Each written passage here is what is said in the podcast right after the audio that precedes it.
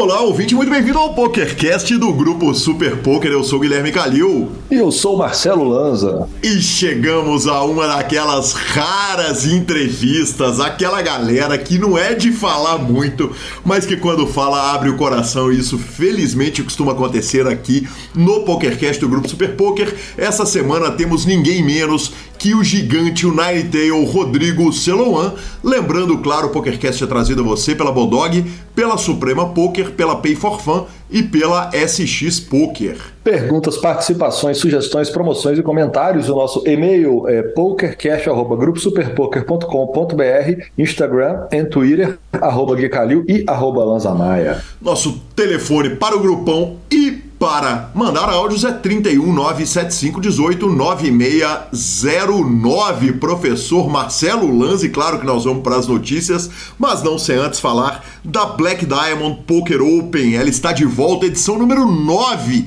da Black Diamond Poker Open no Bodog. É a sua joia rara, são mais de 150 eventos a partir do dia 20 do 2, ou seja, já começou com Baís partindo de 1,65 lá naqueles satélites e muita atenção porque no dia 26 tem os eventos mais sensacionais. Bahia de 82, 109, 450 e 2.750 dólares com Claro, respectivamente, 12 mil garantidos, 112 mil garantidos, 350 mil garantidos e para o super evento de 2,750 o garantido é de 25k dólares. Boa! Bom, começando as nossas notícias, não tinha como ser diferente, né? Porque a Torre Eiffel está pintada de verde e amarelo no EPT Paris, não é isso? Adorei, adorei a, a forma de trazer a notícia de que Brasileirada tá voando no EPT Paris. Não podia ser diferente, né, Lazinha? É, o que a gente está vendo é o seguinte a invasão de brasileiros e o que os caras estão fazendo de resultado é brincadeira. E quando você pega um lugar tão turístico quanto é Paris, não dá muito Brasil e começamos com 2-2 é nuts, cravando logo o evento número 1. Um. O No Limit Hold'em Freeze Out, o maior prêmio live do homem, 2-2 é nuts, levou pela cravada 88.110 dólares. Depois o Felipe Ketzer, Felipe Ketzer, aliás, que está passando da hora de ser capturado aqui para o PokerCast, né, Lazinha? Passando, né? Passando. Uh, foi vice-campeão do evento número 7 Uh, ele acabou eliminando o menino Neymar, muito justo, né? Qualquer eliminação de um pelo outro uh, tava justo, né? Uh, é, é craque, é craque eliminando craque de qualquer forma. Ele, pelo vice-campeonato do Bahia de 25K, levou 232.800 dólares. Tivemos também o Tauan pegando uma segunda colocação no evento número 9, um No Limit Holder de 25 mil euros. Aliás, corrija tudo que eu falei de dólares aí para euros. Volta para trás, troca. Onde você ouviu euro, onde você ouviu dólar é euro. Exatamente, exatamente. O chat GPT já faz isso pra gente, né? Então, aqui no áudio, como não tem jeito, 260 mil dólares arredondando a premiação dele. E o Wagner Ripper levou uma terceira colocação no evento número 12 de 2,200 foi o FPS, né? A, a, série de Paris, o Paris High Roller. Ele levou 136.050 dólares. Aliás, cara, impressionante a repetição de nomes, né? O Wagner Ripper, dos irmãos Ripper, Tauan Naves, Felipe Ketzer e 22 Enuts foram os brasileiros que até agora fizeram chover no EPT. Impressionante, né, Lanzinha? Impressionante, impressionante. Mas isso mostra, né? Mostra que a turma, é, essa turma, eles estão realmente num patamar muito diferente, né? Eles chegam demais, é bonito de ver. Assim. Você sabe que, a, que aquela esquadra tá indo, a gente já sabe que tem notícia para dar no programa. Eles ajudam muito a pauta, inclusive. Temos, temos passo. temos passo. O main event teve o Bahia de 5.300 euros, 1.606 jogadores e o grande campeão vai levar 1 milhão 170 mil euros. Claro, a gente traz a notícia completa no programa que vem. Breaking news. Breaking news. Breaking news. Breaking news. Breaking news. Temos contratação de peso no time Royal Five, é isso? Cara, 108,9 quilos pesados na balança na manhã de hoje. Tá? Aí sim, vovô. Emagrecendo e emagrecendo, exatamente. A imprensa perde um grande nome para o poker ganhar um grande jogador. Mentira, mentira. Não é esse o trato, né? O trato é que a partir de hoje oficialmente anunciado, né? Mas já tem ali algumas semanas. Eu falei que vinha um breaking news aí pela frente e há três semanas aproximadamente eu estou jogando pelo Royal Five, o time de Ivan Santana, Royal Salute. E eu vou tomar licença aqui na sessão de notícias para contar a curta história, né? Eu, quando fui entrevistar o Ivan, eu contei para ele que eu vinha batendo o jogo lá na pandemia e tal, que o jogo tinha endurecido. E ele me falou: falou, Gui, vem jogar com a gente e tal. Eu falei: ah, Ivan, eu não sou jogador, eu sou imprensa e tal. E chegou em dezembro, obviamente você, amigo espectador, amiga espectadora do Super Poker e ouvinte do PokerCast, lembra que eu transmiti um torneio com o Luiz Laux, aliás, transmiti dois torneios de 10 mil reais do BSOP, foram torneios magníficos, e eu comecei a pensar a respeito de uh, levar o jogo de Omar de cinco cartas a sério, né, de jogar seriamente, e percebi que eu estava com um, um tempo livre na minha agenda, e liguei para o Ivan, diante desses dois convites que eu tinha recebido, falei, Ivan, ó, tem problema pra caramba, porque eu tenho que transmitir torneio, eu tenho que fazer PokerCast, eu tenho que fazer pauta, tem rede social, uh, tem cobertura, tem matéria e tal. Ele virou e falou, Gui, pode vir que estamos de braços abertos, eu sei que você vai ser um cara super dedicado e de fato eu tô sendo. Uh, tô, sou aluno direto do Guilherme Américo, lá no Royal Five, e, cara, a equipe de professores é gigantesca, a quantidade de aulas é gigantesca, a estrutura é legal demais e obviamente a gente vai aí ao longo dos anos, né, ao, ao longo da duração do projeto, o contrato é de 200 mil mãos e a gente vai aí contando para o amigo ouvinte, para amigo ouvinte do PokerCast, a quantas anda no momento. Estamos positivos com 8 mil mãos jogadas, professor Marcelo Lanza. Aí sim, vovô. Então a gente podia fazer o desafio, igual tem o os desafios que a gente acompanha por aí, você vai dando updates para nós do seu, do seu desafio pessoal junto ao, ao Royal Fives. E, e, cara, eu desejo toda a sorte do mundo. Eu acho que eles, eles buscaram uma pessoa que eu acho que poucas pessoas que eu conheço na vida são tão dedicadas e concentradas quando resolvem fazer algo. Então, eu não tenho dúvida que o senhor vai arrumar o cacau, entendeu? E bora para cima e bem puxado, Real Salute e companhia. Vamos embora para cima deles. Eu não vou falar o nome de todos os professores porque não tem jeito, eu vou fazer injustiça, né? Eu já tive aula com tanta gente lá.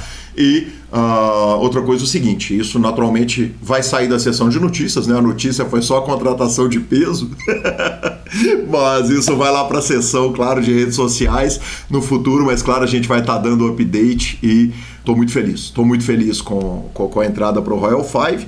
E Lanzinho, a gente vai para nossa última notícia do dia, que para variar. Rodrigo Celoan crava o Bounty Hunter Super High Roller e forra alto na GG Poker foi a notícia do Super Poker, nosso entrevistado forrando surpresa para zero pessoas, né? A Mônica está completamente perplexa, né? Exatamente. Completamente perplexa. É... Que bom, né? Continuem, gente, continuem. Continuem fazendo isso, porque quanto mais vocês fazem isso, mais as pessoas querem dar entrevista para o programa, porque eles também acreditam na mística. A gente sabe que a mística funciona, então, quanto mais vocês ganham quando dão entrevista, mais entrevistados a gente tem. Bora! Maravilhoso. Não, não que estivessem faltando, estão faltando essa semana. Não, não, de né? forma nenhuma. Forma nenhuma. Maravilhoso, maravilhoso. E claro, a gente vai para nossa entrevista, mas não sem antes falarmos da Pay for Fun, sua carteira digital com cartão de crédito pré-pago. As finais dos estaduais estão chegando, né? O BBB está com apostas abertas na Bodog. Aliás, meus atletas sendo eliminados ali com velocidade total e a forma de você depositar, sacar, transferir dinheiro, inclusive com cartão de crédito pré-pago de todos os sites praticamente de aposta, da 99% dos sites de poker. Olha, com muita certeza onde você joga, ou a Pay for Fun trabalha, deposita e saca. Então crie a sua conta e entre pelo link da descrição do programa. Se por acaso você criou por causa do PokerCast e não foi pelo link, nos avise. E ficamos com a palavra de Rodrigo Garrido. A Pay for Fun é uma empresa brasileira e por isso ela está totalmente regulamentada, tudo certinho, tudo dentro do que precisa ser. Se você tiver qualquer tipo de problema, você tem acesso direto aos donos, conversa com eles, né? Você pode me chamar, chamar o guia, a gente está aqui para estar tá ajudando, né? Você não vai ter problemas com saque, com transferência, com a Pay. Se tiver, você tem a quem recorrer e a quem falar. A gente teve caso agora recentemente de outras operadoras que tiveram vários jogadores, inclusive jogadores regulares conhecidos que tiveram problemas de contato, que você manda, você só consegue mandar um e-mail, você não tem uma pessoa, um representante, alguém que você tem acesso para estar tá falando e demora 10, 15 dias e o e-mail não vinha de volta. Você ficava com seu dinheiro preso, não conseguia sacar, então com toda certeza que na Pay esse problema você não vai ter. Muito obrigado, Garridão. E chegamos à entrevista de Rodrigo Celoan, com agradecimento super especial à querida Eli Borba, que sempre faz a melhor intermediação do mundo e ajuda ao PokerCast e a você, amigo ouvinte, ter as melhores entrevistas. Com agradecimento super especial a Eli, ficamos com Rodrigo Celoan. E começamos a nossa entrevista. Tenho a honra de receber aqui no PokerCast o Rodrigo Celoan. Celoan, muito bem-vindo. Uh, que prazer te receber aqui de uma entrevista que já era para ter acontecido há tempos. Muito bem-vindo. Valeu, obrigado. Pois tentou marcar algumas vezes, não deu certo antes, agora estamos aí. Obrigado pelo convite, uma honra fazer parte do PokerCast aí. Vamos lá. Bacana demais. Uh, Celoan, eu começo com uma pergunta clássica. Quem que era o Celoan antes do poker? Cara, antes do poker eu trabalhei alguns anos com um programador. Eu, na verdade, meu pai ele tem uma empresa tipo de TI assim, e eu trabalhei alguns anos com ele. Cheguei a fazer um ano de ciência da computação, mas nunca me encaixei muito assim naquele mundo. E eu sempre gostei do poker como um hobby, né? Então chegou um momento que eu terminei quando eu terminei a faculdade eu tava com mais tempo para me dedicar ao pop, e daí já era um hobby, comecei a estudar mais e foi crescendo até que tomou conta, assim, da, não teve, atropelou todo o resto, assim. Então, foi isso, assim, daí agora quase nove anos de carreira e foi isso, muita dedicação dos últimos todos os anos e foi, assim, uma coisa que eu queria muito fazer e agarrei com todas as cunhas e dentes ali para fazer dar certo.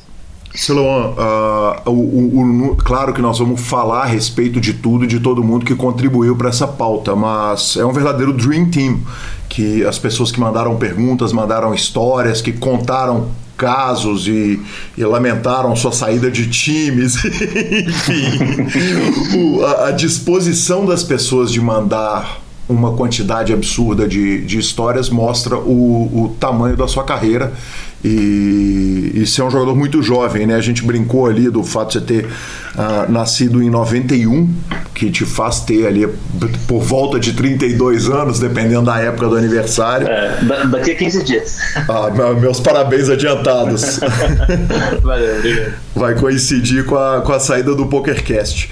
E numa performance brutalmente alta, né? Especialmente para a idade uh, jovem que você tem. Antes da gente começar a contar a história, eu queria falar um pouquinho com você a respeito da idade porque no poker a gente vê o seguinte, que as revelações aparecem muito jovens, mas o momento de auge da carreira dos jogadores costuma acontecer depois do seu momento, que eu estou tomando a licença de falar que você está no auge da carreira, e eu queria te ouvir a respeito disso. Cara, eu acho que foi uma série de coisas assim que aconteceram. É, algumas acho que eu tive meu, meus méritos, outras foram sorte. Eu estava no lugar certo, na hora certa, na hora certa, eu cruzei as pessoas certas e acho que a junção dessas coisas fez acelerar um pouco o processo, assim. Eu dei outras pessoas que eu cruzei no caminho foram incríveis, assim, tanto que alguns são meus sócios hoje em dia e e daí acaba sendo um atalho, né? Pega caras com mais experiência, que estão há mais tempo ali, isso ajuda muito. Então acho que foi uma, é uma série de coisas, assim, é difícil, é, é difícil olhar assim e falar, ah, foi isso ou aquilo, né? Que são tantas variáveis que influenciam no, na forma como as coisas acontecem, que é possível, né? Celuan, quando você olha para o lado, que você olha para os seus pares, as pessoas que estão no ponto que você está na carreira do poker e, e, e sem rasgação de seda, mas também sem nenhuma falsa modéstia, não é muita gente. Você olha para o lado, uh, eu, a minha premissa está correta? As pessoas tendem a ser uma década mais velhas que você, um pouquinho, o cabelinho ali mais, mais ter, um pouquinho mais de idade do que você? Cara, idade até que não tanto, assim. Pegar ali, por exemplo, o Volks, acho que é 90, o Yui 91, o Pedro também é por aí, o Sage, o Pablo também é, não sei, um pouquinho mais velho, o Sage que é um, alguns anos a mais, mas não é tanta diferença, assim. Acho que a maior diferença da maioria da galera do Ninetales, pelo menos, é que eles, começaram, eles viraram profissional de poker um pouco antes que eu, né? Alguns anos, mas não é tanta diferença, assim. A verdade é que o poker é um mercado meio novo, assim, né? Você não tem, assim, tem pouquíssimos caras que você vai, falar, vai olhar e falar, pô, o cara tem 20 anos de profissão. Se é que tem algum, né, que ainda tá tipo, ativo, assim, né? deve ter um ou outro ali. Então, acaba que, pô, você olha para outras profissões e fala, pô, o cara tem 9 anos, vai fazer 9 anos de carreira, né? Tem 8 anos e meio, na verdade. É, parece muito pouco, né? Para qualquer outra profissão, mas no poker acaba não sendo relativamente é, é, bastante até, né? Porque os caras mais antigos têm 15 anos de carreira, sei lá. Então ter 8 não é tão. Não é como se fosse assim um tão novato, né? Sim, por outro lado, quem tem 15 anos tem um terço a mais de carreira que você. É, né? é, Faça, é. Sim, sim. Pensando que, assim, desse jeito, sim. Que demais. Vamos começar lá do comecinho da história, quem te apresenta o poker uh, e, e, o momento que todo mundo joga recreativo, todo mundo joga de brincadeira. Onde você estava, como que foi e, e geograficamente em qual cidade? Curitiba mesmo, cara. Foi muito. Eu tive uma, um privilégio, uma sorte também, eu tava, morava num condomínio, que eu morava com meus pais ainda. Tinha assim umas 30 casas, e dessas 30 casas a gente era uns 10 de idades muito próximas, assim. E eu fui para lá quando eu tinha 8 anos, então eu cresci junto com essas, esses 10, 10 caras, assim. A gente era muito próximo, a gente pô, jogava bola junto, a gente, a gente foi crescendo, é, cara, amigos de infância mesmo, só que a gente foi crescendo junto, cada fase, assim. A fase de jogar bola, depois a fase de sair pra festa, e foi tudo assim, é aqueles amigos que você encontra e fica dois, três anos sem ver e parece que nada mudou, sabe? São meus grandes amigos e foi lá que começou. Eu estava, sei lá, devia ter ali meus 17 anos. Aí, dois dos meus amigos que moravam lá, que eram irmãos, ele, um deles veio com, ensinou o poker para os outros, assim, a gente foi, a galera, a galera se apaixonou. Aí é engraçado que a gente tinha um pokerzinho que era 5 reais a entrada. Uhum. E, da, e daí a gente jogava assim, virou meio que. A gente tinha até um, uns rankings, assim, era um negócio meio regular, assim, era todo, toda semana, lava dois por semana, acho. A gente ficou viciado um pouco. E eu me apaixonei, eu sempre fui muito competitivo. E daí era muito aleatório, assim, cada um ganhava um, sabe? Eu falava, porra, não é possível, quem ganhar esse negócio? Aí eu fui na, fui na internet lá, procurei uns artigos, li meia dúzia de, de artigo, era engraçado até, porque eu comecei a dar raise e ninguém dava raise, né? Era jogo, a galera só sabia as regras. Então era um monte de limp, né? Aquele jogo de todo mundo recreativo ali. Aí eu vim comecei a dar raise pra flop e todo mundo ficou, ah, lá vem o, o celular com esse, aquele 3x dele lá, não sei o que, ficava me zoando. e daí no fim, isso aqui foi legal, porque daí nessa época eu percebi que o poker era um jogo extremamente de habilidade, né? Porque daí no ranking, como eu falei, era do aleatório, que eu não ganhava uma, de repente eu li meia dúzia de artigo e, cara, comecei a ganhar todos os jogos. Assim, chegou no final do ano eu tinha o dobro de vitórias no segundo. Aí eu falei, pô, e daí quando você se sente bom em alguma coisa, você se anima mais, né? E acho que esse foi um começo importante, assim, pra, pra ter gostado tanto do poker, sabe? Tem alguém que tá no poker hoje ou que se destacou no poker do meio dessa galera, dessa primeira roda de poker do Celoan? Sim, um grande amigo meu, amigo de infância, como eu disse, um dos meus melhores amigos. Inclusive, mandar parabéns para ele, porque ontem acho que ele teve o maior hit, domingo agora, ele teve o maior hit da carreira dele online, que é o Léo Alcântara. Amigaço meu, ele ganhou 144k no WPN, alguma coisa assim. Já mandei parabéns para ele, mas mandar aqui de novo. E daí tem o Edu Gertz também, o Eduardo, ele acabou indo por, um, indo uns outros lados agora, tentou grindar umas vezes, fica num vai e volta ali, tá trabalhando com outras coisas relacionadas ao poker, mais para um lado de marketing, assim mas também acabou jogando poker, mas que foi mais longe, assim, que tá, né, super bem, que tá grindando, estudando e tudo mais, que é realmente só, só faz isso da vida, é o Léo Alcântara. Bacana demais. Se eu tivesse que chutar, o próximo capítulo dessa história é um monte de meninos saindo do condomínio para ir para a Liga Curitibana jogar pôquer lá com o Geraldo que passou aqui pelo PokerCast. É mais ou menos isso que acontece? Cara, muito pouco, assim, sabia? A gente foi algumas vezes, quando a gente. A gente começou a jogar lá, a gente era de menor, né? Nosso pokerzinho de cincão. Aí, quando a gente teve idade ali, a gente começou a ir na liga, frequentar. Mas a gente foi muito pouco, assim. A gente jogava um ou outro torneio. A gente gostava mesmo de jogar entre a gente. E daí, logo nessa época que a gente fez 18, a gente já começou a jogar poker online. Não profissionalmente, mas a gente começou, assim, a brincar ali, né? Depositar um dinheiro e, e a gente gostava um pouco mais, assim. Não lembro muito bem o motivo, mas a gente acabou indo pouco para na liga curitibana mesmo, assim. Se eu fui lá, se 10 vezes é muito. Eu gostei bastante das vezes que eu fui, eu ficava bem entusiasmado, mas eu não lembro muito bem o motivo, mas eu ia pouco. Talvez até por isso que eu acabei não fazendo muito parte da galera do poker, assim. Hoje eu conheço todos, né, depois de muito tempo, mas eu demorei muito tempo para ser da galera do poker, sabe? Eu só aqui de Curitiba sempre fui muito próximo e eu conhecia um ou outro só ali, não, não tinha muita, muita proximidade com eles, de fazer outras coisas off poker, sabe? Juntos. Perfeito, perfeito. Ontem eu contei pro Ivan Royal Salute, que é uma lenda do nosso jogo também. Falei que ia te entrevistar. Ele falou, cara, eu não conheço o Celo One. E, e, eu falei, cara, é, é, muito comum, né? Porque eu também não. não, não uh, uh, realmente. E nós vamos, claro, falar a respeito dessa, dessa característica sua de ser um jogador mais low profile. Uh, uhum. Mas em algum momento desse começo de carreira, não, primeiro, uh, qual que é o impacto do online entrar na sua vida? Quer dizer, você já entra matando com a meia dúzia de artigos ou você tem que trabalhar para começar a bater os jogos? Cara, na verdade não, assim, eu até tive um ou outro resultado, mas eu fui muito break-even, assim, se pegar minha carreira de recreativo, não carreira entre aspas, né, eu devo ter jogado 3 mil torneios, 4 mil torneios antes de virar profissional, né, de começar a virar profissional. E nesses 4 mil torneios eu era meio break-even, assim, nem ganhava nem perdia muito. Tive até uma, umas histórias legais de antes, que eu posso até contar uma depois de um free roll, que é muito boa. Mas não tive nada assim. Eu jogava pouco também, não tinha. Depois que eu comecei a faculdade, trabalhava com uma empresa do meu pai lá, ficava com pouco tempo, assim, ficava o dia inteiro fora. Então eu jogava só domingo e só com a meia dúzia de artigo ali não teve jeito. Tive que colocar mais a mão na massa depois para virar um jogador lucrativo, mas e como que você conhece o, o VHD, que é o time do Vitinho? E para quem não conhece, claro, o, o Vitor é o Vitor Zivialewski, que é irmão do Yuri, irmão da lenda, que é um craque de pôquer também, e que você faz parte daquele primeiro time dele, correto? Sim, pô, o Vitinho é um dos grandes amigos que eu fiz no pôquer, assim, na vida.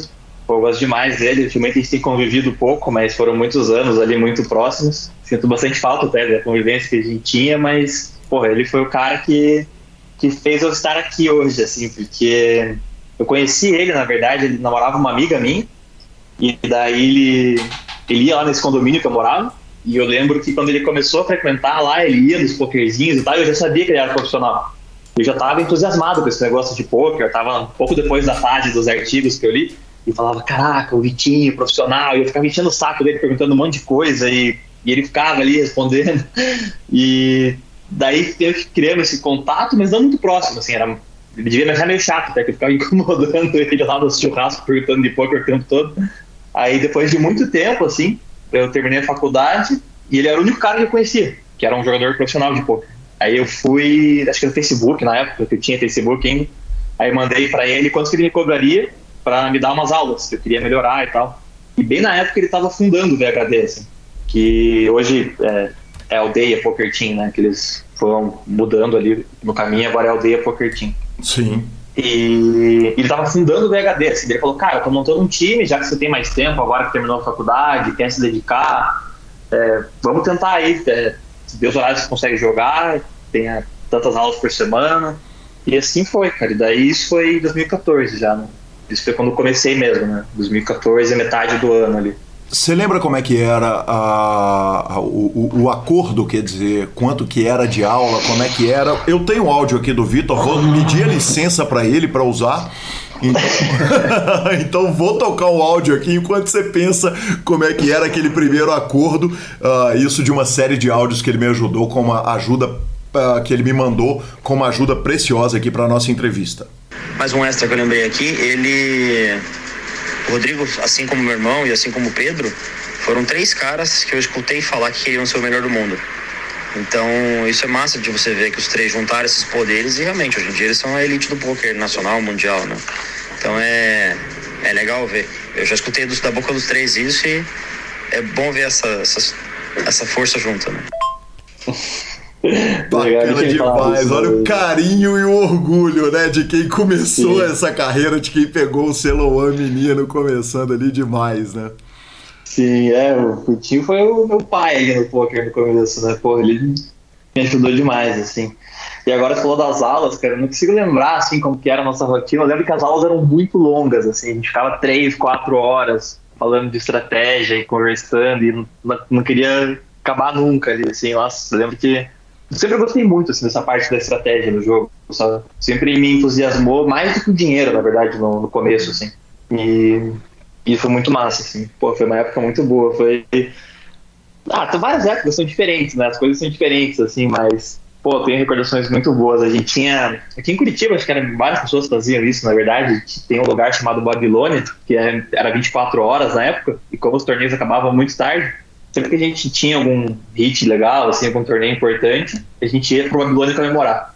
E, pô, eu lembro de umas de várias, assim, mas teve umas duas ou três que foram. Teve uma que foi muito legal, cara. Você tem o Elton, que começou junto com o Vitinho comigo também, Elton, meu irmão, grande Elton. E a gente tinha um esquema de swap, eu e ele. Que assim, é, se a gente tivesse um hit acima de, de 10k, eu acho, a gente trocava 10%. Qualquer hit acima de 10k. E daí, um dia que ele, ele tava na SP do um Hot 55 e ele ganhou, sei lá, 27 mil dólares. E foi, assim, disparado o maior prêmio que um de nós tinha ganho. Sim. A gente tava muito feliz, a gente falou, porra, Babilônia depois do grind, hoje, não sei o quê. E eu feliz com os 10% ali. E nisso eu tava na, sei lá, 50 left, lá no Bigger 109 da época. Aí foi indo, indo, no fim eu fiz acordo lá no Heads Up do Bigger 109 e ganhei 40k. Tipo, então, cara, assim, nosso maior hit naquela época devia ser 8, 9, 10 mil. Aí no mesmo dia ele ganha 27 e eu 40. Cara, esse dia eu lembro da gente chegando assim no Babilônia, os dois sorriso, orelha a orelha. Acho que poucas vezes eu fiquei tão feliz com um torneio assim de poker igual esse dia. Foi muito legal. Então, que maravilha. eu lembro com muito carinho, assim, sabe? Que maravilha, eu sou obrigado a te perguntar, senão o ouvinte me mata. Uh, o Babilônia é uma balada, é uma casa de entretenimento adulto, é um bar, é um restaurante, é um trailer de sanduíche, o que que é? é, um, é mais um restaurante, assim, com bar também. Eles têm tipo, vários drinks, várias coisas, mas não é um lugar de festa, assim, é um lugar mais de ficar sentado numa mesa, tomando uma, tem várias comidas muito boas, assim e várias opções de bebida também, um lugar muito, muito legal. Assim, faz um tempo que eu não vou lá, mas costumava ser muito bom. E no dia da Ford, 40 mil dólares de um lado e quase 30 mil dólares do outro, é o dia de pedir tudo, é o dia de botar uísque, ah. vodka na mesa, champanhe. É, e daí tinha tradição também, né? Que sempre o Vitinho que pagava, né? Ele era o boss ali, né? Então era sempre ele que pagava as comemorações. E daí, nossa, esse dia ele deve ter deixado algum, um pedaço da, da parte dele lá, porque esse dia a gente foi longe. Pô, era, sei lá, cheguei em casa 10 da manhã, coisa assim, no dia seguinte. Mas feliz da vida, tava, meu Deus. Eu imagino, eu imagino que demais, né, cara? Aquele encanto do começo da carreira do poker. É, não, é demais, pô, essa parte é muito boa. Siloan, o, o, Vitinho conta a respeito de um heads up que você ganha dele, salvo engano, no, no, no home game no Xaxim, lá em, em, em Curitiba, que é, eu imagino que deve, deva ser o home game que vocês se encontraram lá, do, que, que ele via como namorado da menina. É, com certeza foi isso aí, cara. Puta, a gente jogava muito poker lá, cara. Tinha, a gente fazia muitos torneios, assim, tinha nosso poker regular, e volta e meia a gente inventava um torneio, que deixava a gente de fora e tal. E provavelmente foi um desses, assim, né? Que devia ter lá o field de 30 pessoas, e a gente fez heads up. E como eu falei, cara, eu, era, eu olhava pro Vitinho meio como fã, assim, falava, caraca, o cara é jogador de poker, ficava perguntando as coisas pra ele, ficava ali. Eu não tô lembrando muito bem desse heads up, mas assim, cara, com certeza eu fiquei muito parceiro de fazer um heads up com ele. Eu lembro da, da gente conversando, assim, né, nos churrascos e, e, dele lá, assim. Mas eu lembro que algumas vezes ele não queria jogar também. Acho que para ele, assim, já não tinha muita graça jogar um pokerzinho de cincão, né? Talvez os torneios ali que eram mais. É, eventos maiores, entre aspas, aí ele participava, senão ele queria mais ficar no churras lá tomando uma e tal. Tô certo dele, né? Se eu fosse num, num churrasco hoje em dia, provavelmente eu não ia sentar na mesa de poker também. Com toda certeza. Duas observações a respeito disso. A primeira, é o seguinte, quem bate não, não lembra, né? Mas quem apoia.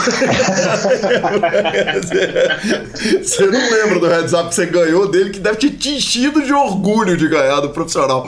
Mas é. ele tá 10 anos depois lembrando da parada. Ué, ele, perdeu pro recreativo, né, cara? Então é. E a segunda pergunta eu não vou deixar de fazer.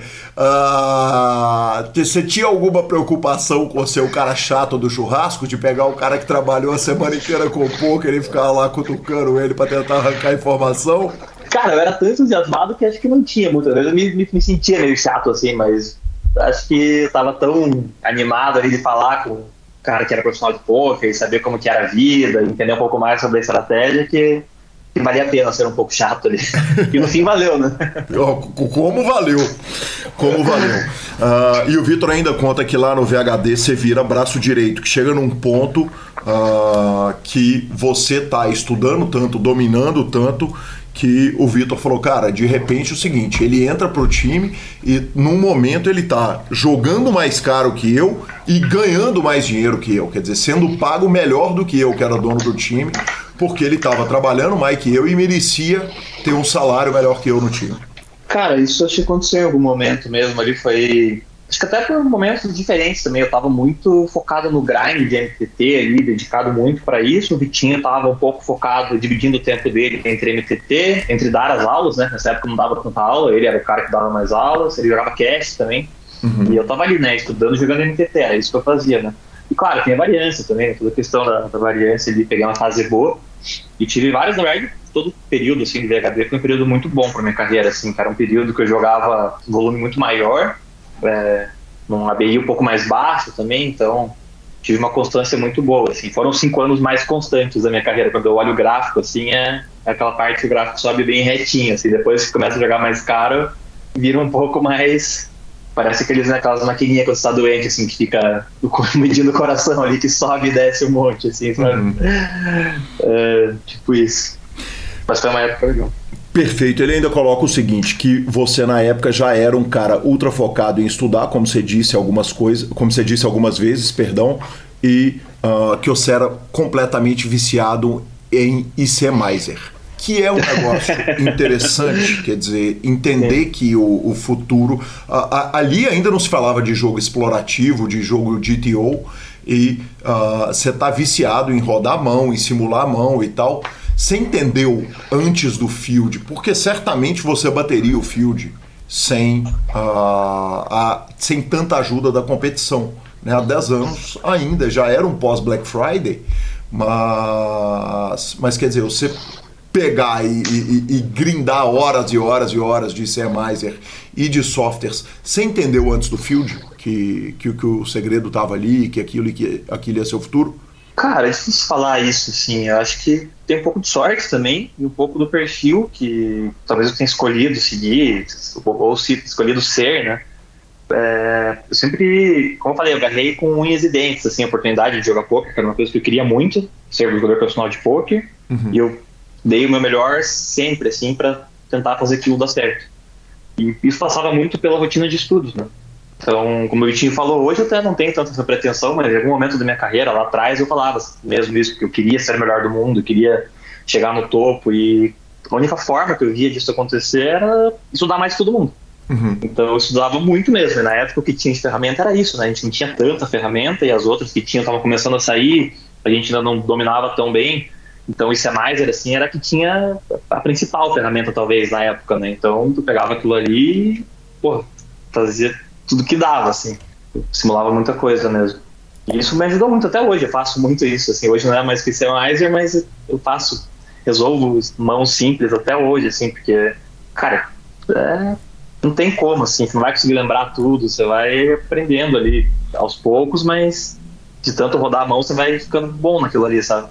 Você não vai decorar todas as situações, né? Muito, muito grande, né? O, muito complexo o jogo, né? Sem dúvida, sem dúvida.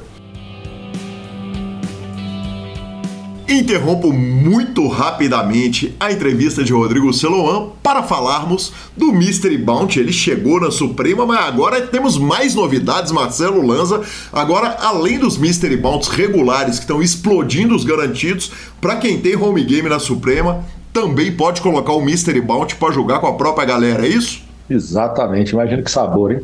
Turminha jogando e abrindo baú um na cabeça do outro. Pelo amor de Deus, o sarro odds infinitos, né? Infinito. Maravilhoso. Então vá para a Suprema, venha jogar no Suprema e voltamos para Rodrigo Celoa. Celoa, quanto tempo dura a sua vida no, no, no VHD? Cara, foi bastante tempo. Começou em 2014 e foi, se eu não me engano, até 2019. Foram cinco anos. Por isso que eu falei para você, foi, foi um tempo longo mesmo ali na nossa parceria. Eu comecei como jogador do Vitinho, né? Quando começou o VHD. Aí chegou um momento que ele me ofereceu para virar sócio dele, a gente tinha o time junto. Eu recrutava e dava aula para vários jogadores. E daí 2000, até 2019. Aí 2019 que eu fiz a aplicação para o BTB, que era o time do, do PEDS, né? Patrick Leonard, do European uhum. e do, do Merix, que é o Tommy Brook. E acabei eh, sendo aprovado na, no time deles. Eu queria ter um pouco de contato com outras pessoas para ver. Eu sempre, nós foi muito fechado ali o nosso grupo, né? A gente não tinha tanto contato com outros jogadores, então era nós fazendo o nosso ali, não tinha muita. E daí eu queria ter esse contato com mais pessoas, com um grupo diferente. E foi muito. Foi bom, assim. Eu fiquei acho que sete, oito meses no BTB, logo antes deles acabarem com o time, na verdade. Daí eles acabaram, o time, eles foram meio que cortando todo mundo um pouco antes de acabar ali. E, mas foi uma, um momento importante, assim, que eu. Foi quando eu, sei lá, conheci o outro mundo do poker, né? Que tinha várias pessoas, na verdade, que estavam o BitBit pegavam caras que eram muito sangue no olho, assim, os caras workaholic mesmo. Uhum. Eles juntaram um grupo de 30, 40 jogadores, muitos deles estão super bem hoje, a maioria deles. Estão jogando tipo, torneios super caros, indo bem, vários mesmo.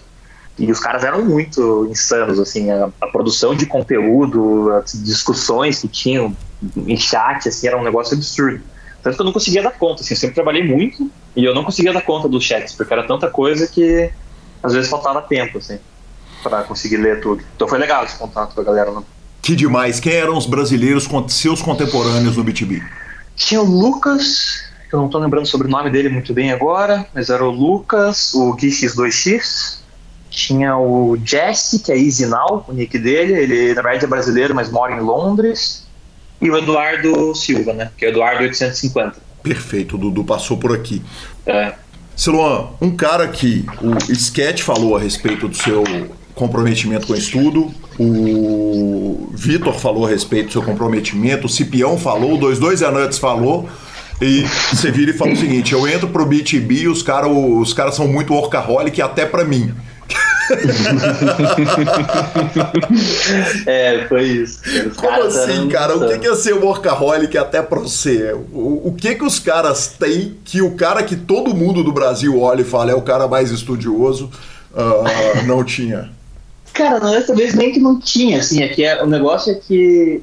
Eu, eu, eu, tava junto com eles ali, sabe? É, eu também tava no, no, nível deles em termos de comprometimento e de trabalho, só que era, como eram 30, 40 jogadores e todos estavam gerando muita coisa ao mesmo tempo, uhum. ficava difícil acompanhar, porque, pô, cada chat que você postava uma mão lá pra discutir cara, vinha uns textos gigantescos, assim, até o Eduardo era um muito bom, assim, ele fazia uns textos gigantescos, assim, detalhava tudo que ele pensava, era bem legal de ler as análises dele, inclusive.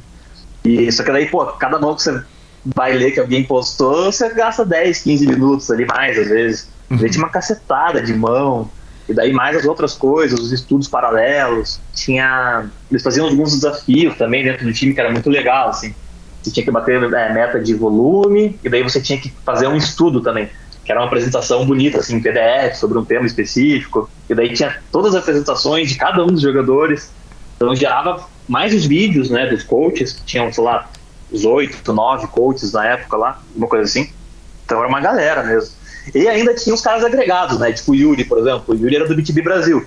Mas ele tava nos, nos chats lá, né? Então ele volta e meia participava ali, tinha o Sam Grafton, tinha uma galera que não era diretamente coach ali do BTB Global, mas eles estavam sempre por ali. Então, também acabavam ajudando a aumentar os conteúdos, né? E participavam das discussões. Então, foi um pouco isso, assim. Você junta 40 caras que trabalham muito, cara, fica insano o negócio. Exatamente. E nesse momento que você estava no BTB, você já era marido? Foi, uhum, era. Foi, na verdade, foi no mesmo ano, assim, que minha filha nasceu. Minha primeira filha primeira. nasceu, eu lembro até que a primeira, isso. Eu tenho até uma fotinho com o moletom do, com, do BTB, assim, com ela no, no meu colo, assim, eu trabalhando e ela no meu colo, assim. Essa foto é boa. Que lindeza, E- que, que demais. É, e 2019 foi um ano, assim, meio... Foi, pô, um dos melhores anos da minha vida, que nasceu minha filha, mas foi um ano muito turbulento pra mim, porque foram muitas mudanças. Foi... Eu tava cinco anos com o Vitinho, então você fica numa zona de conforto, de certa forma, ali, né? As coisas, sabe como as coisas acontecem e tudo mais. Aí eu mudo pro BTB, que é um negócio totalmente diferente, porque o que acontece? No VHD, eu já era sócio do Vitinho. E para poder entrar no BTB, eu tive que abrir mão de ser sócio do VHD. Então eu tinha ali uma renda passiva, que era do time, né? Que a gente já tava, eles já estavam começando a ir bem e tal. E, de repente eu abri mão dessa renda passiva. E agora eu só era jogador de novo. E eu tava num outro lugar, com outros caras, e aumentei um pouco meu ABI também Filha Então pra criar? filha nascendo, então foram muitas. Aí também, é, eu e minha esposa, a gente foi morar junto com ela grávida, então a gente também tinha acabado de mudar de casa, filha nascendo, pô, vida de pai, né, que mudou toda a vida. É, essa mudança do BTB foi muita coisa junto, assim, foi um ano muito difícil, com certeza foi o ano mais difícil da minha vida. Mas difícil entre aspas, né? Vai, tem gente com tanta mais dificuldade aí que eu, do alto dos meus privilégios, essa foi, foi um ano difícil. E, mas é isso, assim, foi muita mudança. Você Daí- toma um chacoalho da esposa, que vira pra você e fala: você tá maluco que você tem uma renda passiva ali, um time inteiro jogando pra você, você- nós estamos tranquilão aqui, agora você vai inventar de ser jogador de poker de novo? Cara, sabe que não, ela sempre me apoiou muito, assim, em todas as decisões, ah, até a decisão do Nine Tails, que hoje, olhando em retrospectiva, parece meio fácil, mas depois eu posso, podemos falar sobre isso também, não foi 100% óbvia, por uma série de motivos. É, ela sempre me apoiou, assim, ela sempre acreditou muito no, no que eu estava decidindo ali, que eu tinha mais informações para decidir também, né, obviamente, e, e- por mais que não tenha sido um momento dos melhores em termos de em termos financeiros mesmo, esse ano do BTB, para minha carreira acho que foi muito importante, assim, conheci muita gente de fora do Brasil, entendi como as pessoas trabalhavam, ter esse contato com essa galera, né, que, porra, o Peds, o Urukia, o Emerix, o próprio Yuri, Sam Grafton, Graf Tekel, é, sempre a galera que já estava lá no topo, né, foi muito legal, assim, de ver como eles trabalhavam, ver o que eles estavam fazendo, eu aprendi muito e depois que eu saí de lá eu sabia como trabalhar, sabe, então isso me ajudou muito. O BTB deu bom? Foi financeiramente lucrativo? Pra mim foi pouco. Na verdade, o que aconteceu foi que eu tive os primeiros dois meses bons, e daí, só que o ele tinha uma política de saque, que você podia sacar tudo que você ganhava na hora, assim. E daí eu saquei todo 50% do meu profit, e depois eu peguei uma down swing. Então no começo eu saquei uma grana ali, porque a gente tava mudando pro apartamento, então essa grana foi toda no apartamento na época, e depois peguei uma down swing de alguns meses. E como eu não tinha mais renda passiva, foi por isso que foi um período difícil, assim, eu fiquei uns meses sem ganhar dinheiro, né? Isso acontece com jogadores de poker, e daí foi uma época difícil um pouco por isso também. E, e essa política de saque do BTB, inclusive, eu conversei com algumas pessoas depois, foi o que levou eles a fecharem o time. Porque se você deixa todo mundo sacar, é, se- o eles têm direito na hora, quando o cara pega uma down swing, eles ficam em make-up muito grande, né? Então, e lá os caras jogavam muito caro. Você tinha caras em make-up de 100k, 150k, assim, sabe? Daí, pô, para buscar isso aí demora muito, né? Se é, às vezes nem busca, né? Então, quando vai se abaixar muito o- os bainhos dos caras. Então, essa política de saque quebrou um pouco eles, assim. E daí os caras também, que eram os donos do time, que eram o Peds, o European e o Amerix, já estavam ganhando muito, assim, jogando poker. Aí parece que o time parou de fazer um pouco sentido para eles, que era uma coisa que dava muito trabalho e no fim eles não ganhavam tanto dinheiro assim, por conta dos make-ups muito altos. né? Perfeito. Eu acho que nesse momento que a gente está falando do B2B, que a gente está falando ali de, de, de ah, 40 jogadores produzindo um conteúdo de ouro, é um, um momento bom para eu te perguntar, Celoan, quanto, como que o jogador ah, deve dividir a carreira dele entre estudo e grind. Porque Você falou o seguinte, cara, eu ia ler uma análise de mão, eu levava 15 minutos. Você tinha preparação de uma aula que você tinha que pegar um tema para tratar a respeito do tema e, e- e dissertar a respeito daquilo. E obviamente, no meio dessa quantidade absurda de estudo, do tanto de aula, aulas longas, você citou que já vinha de aulas longas lá do time do, do, do- Vitinho e, e vai chegar no, no BTB.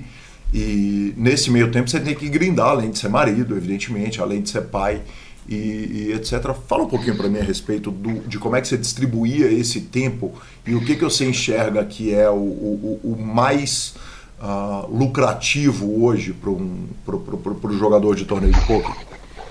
Cara, essa pergunta é muito difícil de responder, assim, porque primeiro, não necessariamente o que deu certo para mim vai dar certo para outras pessoas nesse momento, né? São épocas diferentes. Sim. E, e também eu acho que em cada fase da carreira e tem que conciliar com a sua vida pessoal e com tudo o resto, com o seu perfil. Então é, bem difícil responder mesmo essa pergunta. Eu acho que tem que, óbvio, tentar. Se você quer mesmo isso, tem que tentar ali fazer o máximo que você conseguir é, em relação aos estudos sempre. Mas eu entendo que também, em algum momento da carreira de algumas pessoas, tem que é, priorizar o volume. Isso acaba comprometendo um pouco os estudos, não tem o que fazer. E nesse sentido eu dei um pouco de sorte também, porque como eu tinha um time com o Vitinho, eu acabei tendo uma rotina de estudos voltadas para o time muito grande também. Então isso me levou a ter muito mais tempo para estudar. Estava uhum. produzindo conteúdo, estava dando aula, eu me acostumei com essa rotina e acabou sendo muito bom para mim. Assim, que hoje no Nine Tails também é o que a gente faz muito, né? A gente mais estuda do que joga. Mas, como eu falei, é, em diferentes pontos da carreira, isso, essa, essa resposta vai ser diferente, né? Eu, sei lá, talvez seja gradativo uma resposta boa, sabe? Começar jogando 90%, estudando 10% do tempo e quanto vai subindo de limites, você vai aumentando a carga de estudos e diminuindo um pouco o grind, né? Que faz sentido, já que você está competindo contra caras mais experientes, que estudam mais, então você vai precisar de mais tempo para conseguir ter um ROI decente ali nos limites mais altos. Talvez essa seja uma, boa resposta. Qual que era a sua resposta para o tempo do BTB? Uh, como é que você dividia seu tempo se você tivesse que jogar em percentuais estudo e grind? Nossa, cara, essa pergunta é difícil. Quer pular uma coisa, que eu, uma coisa que eu sei é que eu não faria de volta o que eu fiz na época. Que foi, assim, foi muito prejudicial para minha saúde, para minha, pra minha vida pessoal mesmo. Era uma rotina de trabalho muito pesada, assim. Eu acordava, sei lá, eu trabalhava das 10 da manhã até as 4 da manhã do dia seguinte, tipo, era um negócio muito absurdo, assim. Uhum. Eu trabalhava muito, eu parava para almoçar, para tomar banho, jantar e o resto do dia ou tava grindando ou tava estudando. Obviamente tinha que refazer um monte de coisa, né? Eu fazia da meia-noite até as quatro, no dia seguinte eu tinha que refazer tudo, né? Porque, obviamente não saía, não saía coisa muito boa. Quer dizer, Mas... chegava num ponto que era contraproducente. Que se você ah, tivesse é, estudado menos, é, você teria aproveitado isso. mais. Com certeza. Olhando assim para trás, não tem a menor dúvida. É, na época, acho que bateu um pouco o desespero ali, sabe? De, pô, agora tem uma filha, agora não tem renda passiva, agora tem uma casa, agora eu preciso, sabe? Tipo, preciso trabalhar. Daí eu fui, assim, nessa vibe, só que não é assim, né? não adianta, né? Se você não fizer mais nada da vida, isso é muito ruim, né? Quem me ajudou muito foi o Cipião, inclusive, nessa época, meus pais também, minha esposa, todo mundo ali em volta conseguiram me trazer de novo pro eixo, né? Porque senão você se perde, né? De repente você tá num buraco ali que você não vê mais luz do dia, não faz exercício, não come direito, é só trabalho e não tem mais vida, e isso, pô, isso é muito ruim, né? Obviamente. Então eu não lembro da distribuição de grind, de trabalho, eu sei que eu trabalhava muitas horas, assim, nessa época. Foi uma meio. uma época turbulenta, como eu falei antes, né? Não, não conselho para ninguém, não é produtivo. Entramos no time, forramos, sacamos, e abrimos o buraco. Antes da saída do BTB para ir para o Forbet, você conseguiu sair do buraco? Ou, ou, ou pagamos o make-up? não, eu tava no make-up, eu não lembro muito bem quanto que era agora, mas se eu não me engano, eles, a gente fez algum deal com o Forbet, com o BTB, assim. Não se se eles pagaram, se o Forbet pagou uma parte do make-up, se eu não lembro muito bem como que foi. Acho que o Forbet comprou o make-up do BTB. Se não me engano, era assim que funcionava as transações de jogador entre times, assim. Pra você pegar o cara do outro time, você tinha que pagar o make-up dele. Foi, acho que foi isso. Não tenho certeza, mas quase certeza que foi isso aí. Então o Forbet paga meu make-up pra eu ir pro Forbet, né? Como se fosse uma contratação ali. Quanto tempo que durou o seu tempo de BTB? BTB foram uns oito meses, nove talvez. Algo, algo assim.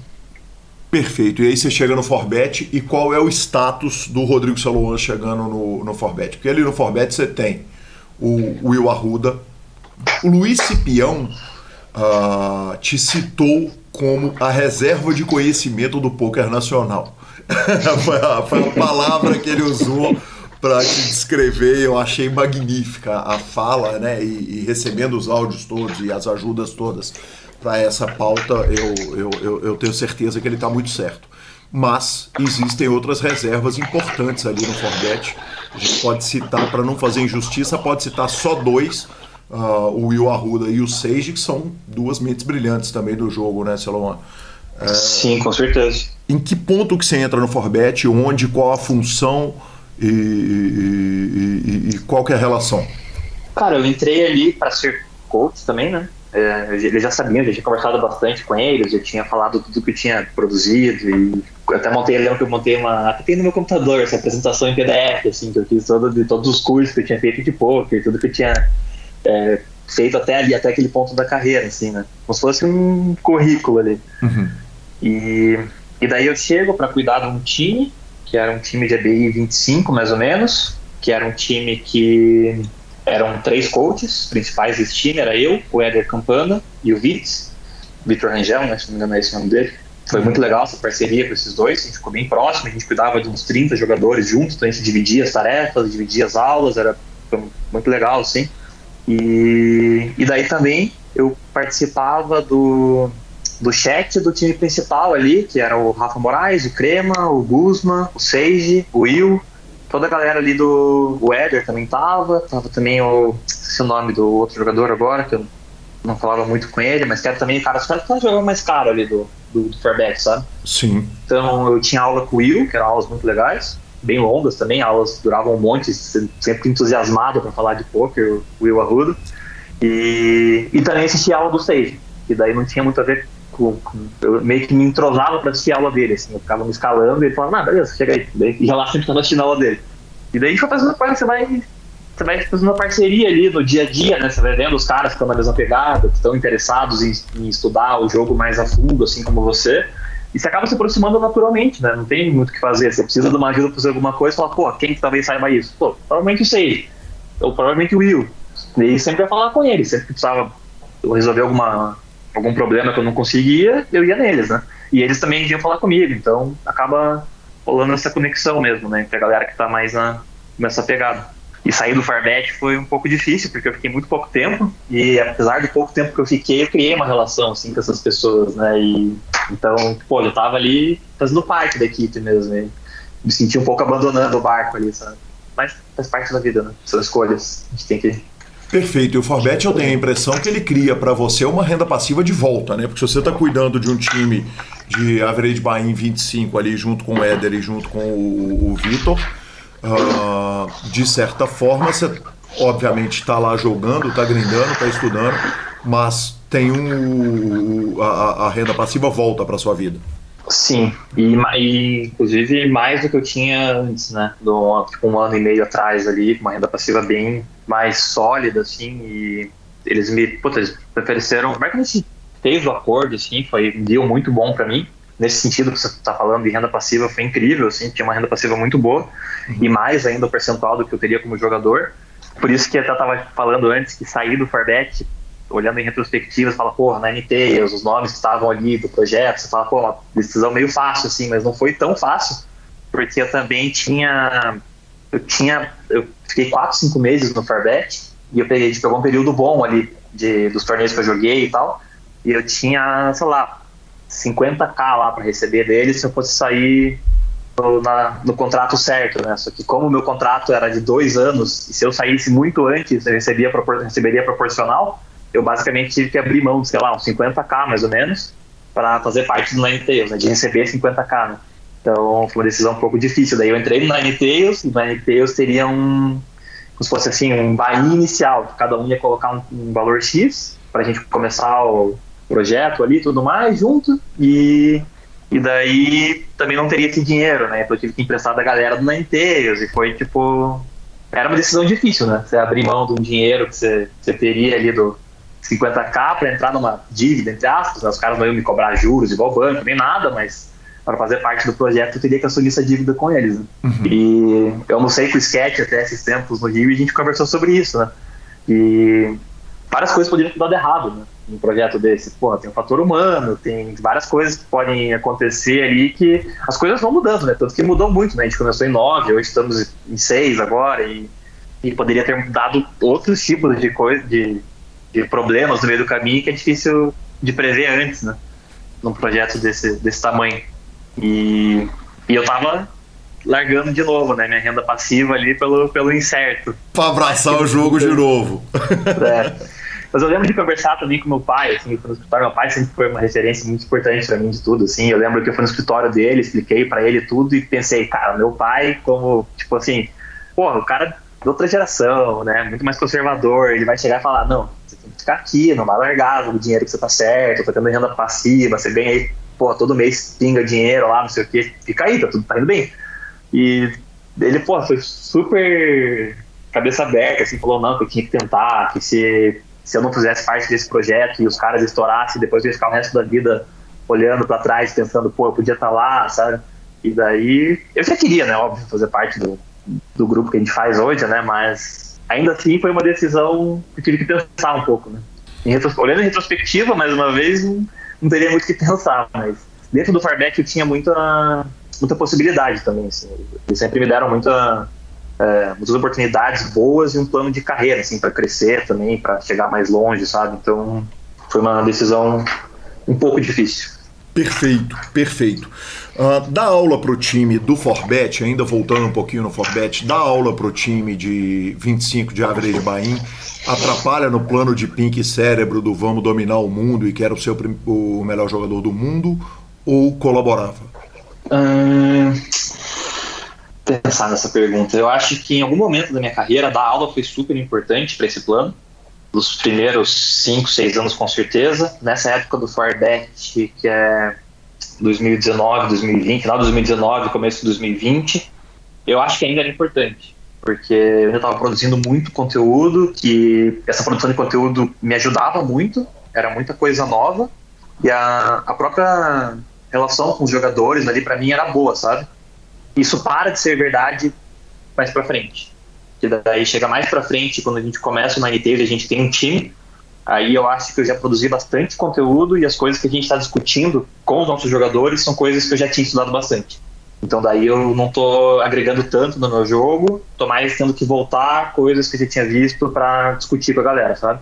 Porque era, foi um período um pouco mais para frente, né? Então é mais ou menos, acho que nessa época que vira um divisor de águas entre é, ter um time ser uma coisa boa ou ser uma coisa ruim. Acho que em algum momento da carreira é ótimo você ter essa responsabilidade de criar conteúdo e, e dar aula, mas em outro momento isso pode ser uma coisa ruim. Eu acho que hoje, por exemplo, no nível que a gente está, tenho certeza que mais atrapalha do que ajuda. Inclusive de conversa com jogadores que tem time, estava conversando, ele estava em Bahamas agora, estava conversando com o Ponakov, e ele é o cara que tá jogando os torneios mais caros aí, né, do mundo. E ele falou que ele tem um time lá, mas ele quer cortar para ficar no máximo 10 jogadores agora, que ele tem 20 e poucos, acho, porque ele não consegue focar nas coisas dele, acaba. Assim como te dá uma renda passiva, te dá também muito trabalho, né? Então tem que ver onde você quer chegar, se aquilo faz sentido, se é isso que você quer. Perfeito. Mas via de, via de regra, assim, a galera que se dedica a time acaba ficando muito bom em, em ser dono de time, né? Você acaba ficando muito bom naquilo, né? E daí você, como jogador, acaba ficando um pouco para trás. Né? Perfeito, não. E nós vamos falar também um pouco do time que o Nine Tails teve, salvo engano, por um período muito curto de tempo, que foi aquele, aquele uh, uh, time do Dalton Robold. Mas antes, uhum. ainda para a gente encerrar o capítulo do Forbet, a saída é tranquila, porque o sketch aponta para mim que ele fica muito triste. Aliás, vou tocar um áudio do sketch aqui, que é fantástico. É que eu lembro, quando ele tinha entrado pro Forbet, ele tava um. Ele ficou dois, dois, dois meses ou três, não lembro agora.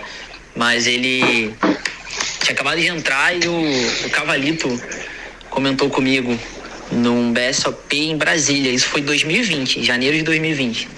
Dá pra ter uma boa noção, é, é por aí, do que eu vou falar. O Cavalito falou, cara, quem que é o cara para você que vai explodir que ninguém conhece?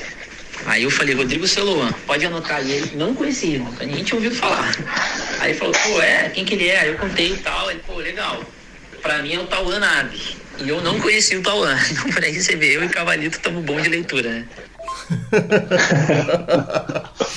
que demais. E o sketch aponta o seguinte: eu fiquei muito triste com a saída, porque foi um período curto, a gente entende e tal, uh, mas eu fiquei triste. Celoan, a, a saída como é que é essa conversa da saída? Quer dizer, como é que você senta no time oito meses depois, ou, ou quantos meses foram? Três, quatro, foram quatro meses. Exatamente, quatro meses depois e vira e fala, cara, vocês me ofereceram tudo e eu tô indo embora, é óbvio que a gente está falando o seguinte: os caras são mentes brilhantes do poker e eles entendem o tamanho da oportunidade, o tamanho do projeto que você está abraçando para deixar outro. Mas foi 100% de paz, tudo tranquilo, tudo conversado, porta aberta para trás. Ou, enfim, como é que funciona essa conversa e, e como é que fecha esse, é, esse capítulo?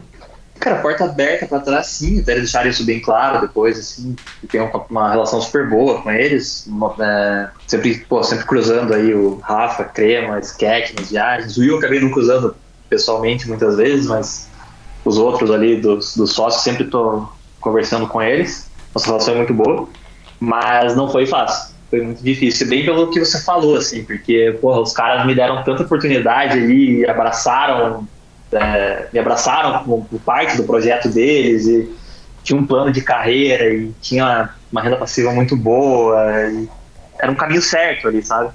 Eles fizeram muito por mim ali em pouco tempo.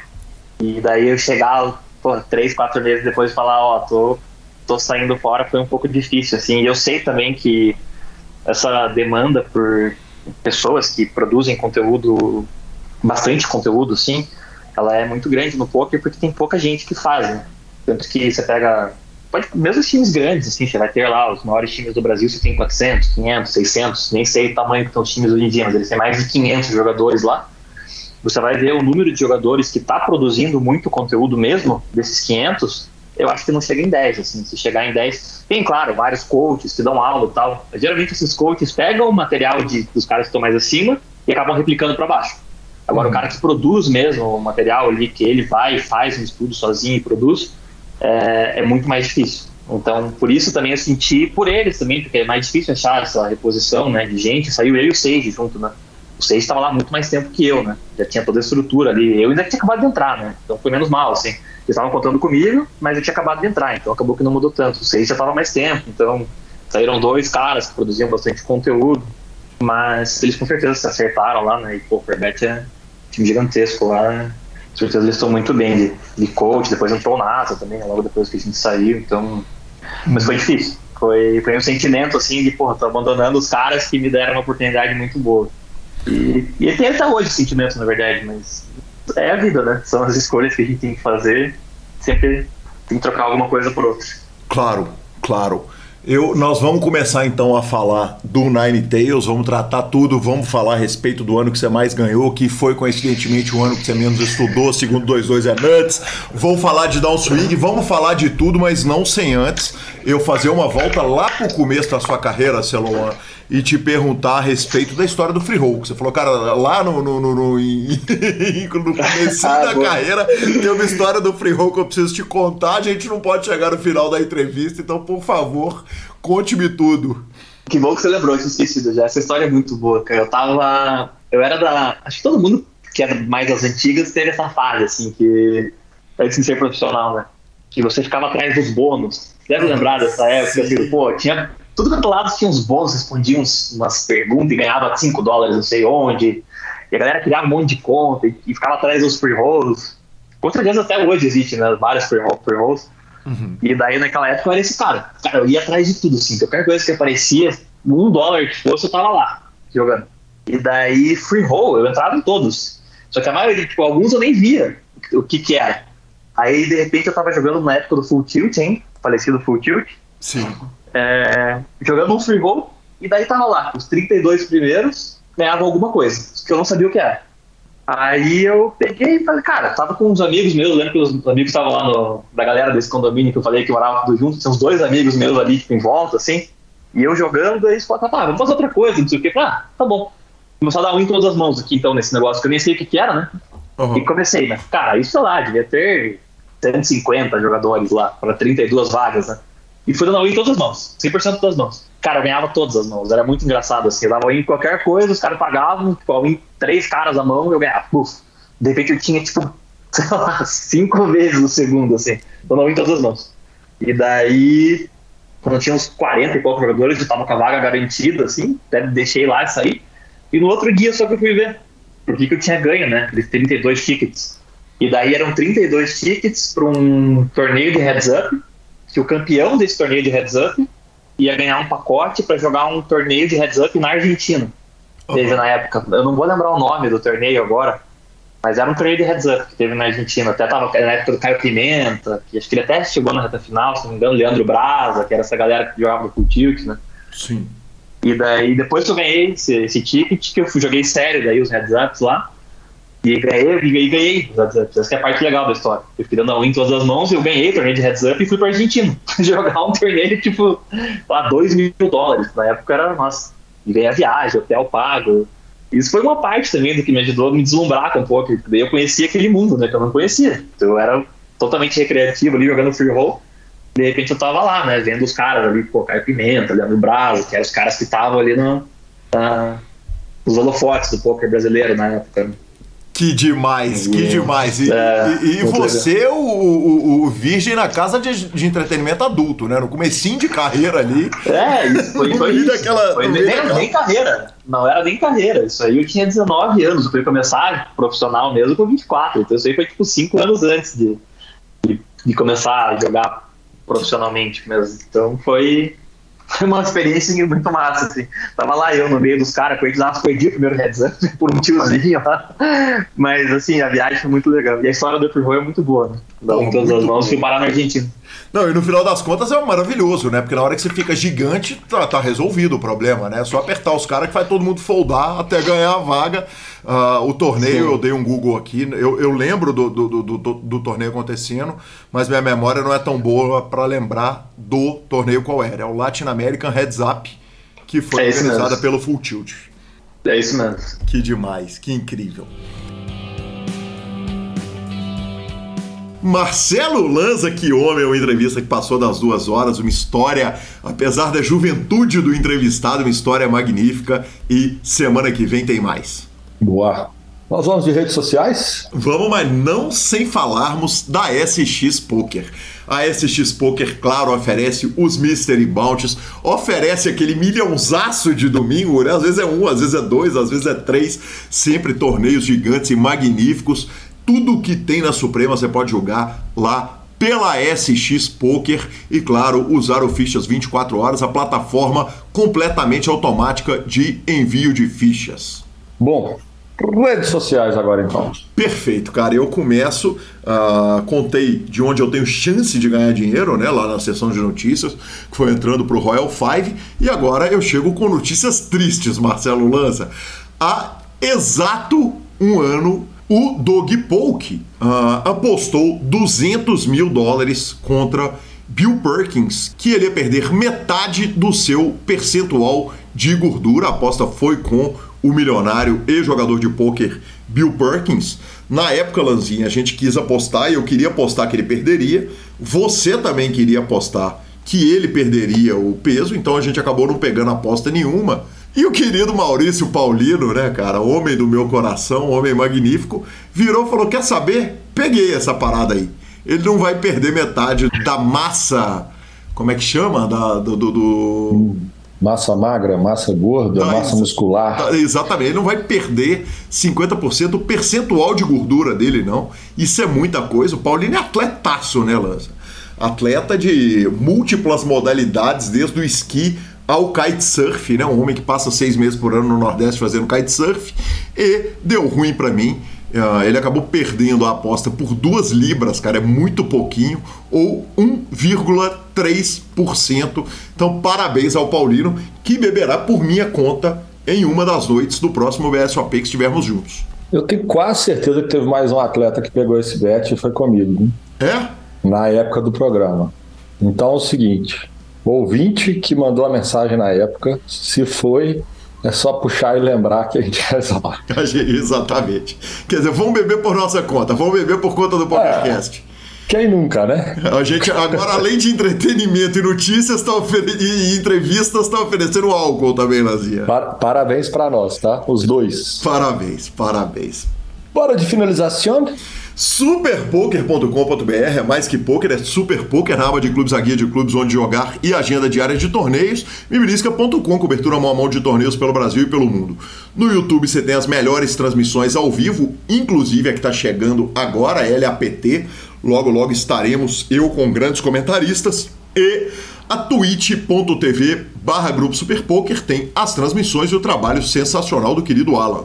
Dica cultural. Lanza, o YouTube me ofereceu um, um, filme, um documentário do Poker Go junto com o Soul for Why, uh, a escola de poker, que é The Rise and Fall of the Poker Dream. A ascensão e queda do sonho do poker. Infelizmente a dica tá em inglês, acho que bem legendadinho ali com aquele closed caption, deve dar para a turma entender. E é um documentário sobre o sonho de ser jogador de poker, inclusive muito apropriado para o meu momento de vida, né? Agora, e, e fui assistir, vou te falar, cara, um documentário incrível, incrível, um dos grandes documentários de poker. Uh, achei realmente nota 10, nota 10, muito legal assim. Um documentário, inclusive, duro. E fica aí a minha recomendação para quem quiser assistir um filmaço de poker. Boa. Eu não tenho dica nova, não, cara. Eu tô jogando o Harry Potter, The Hogwarts Legacy, e aí, como eu tô jogando, eu não consigo ver série, eu não consigo ver filme, né? Porque eu sou um viciado nesse momento. Então, todo momento, todo tempo que eu tenho, eu tô lá clicando botões.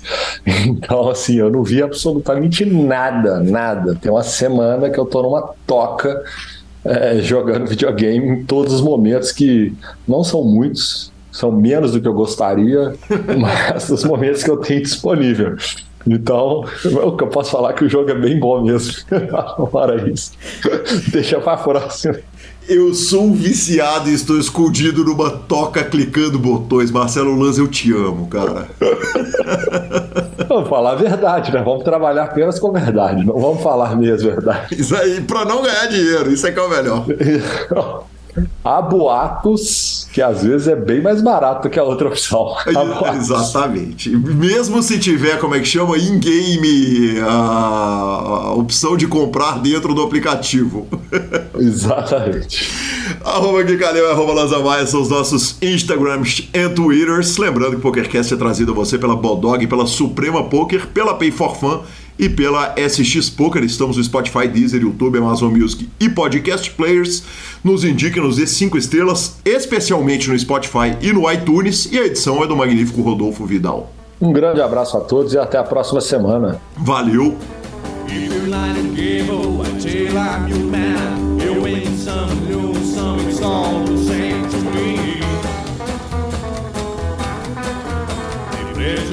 Don't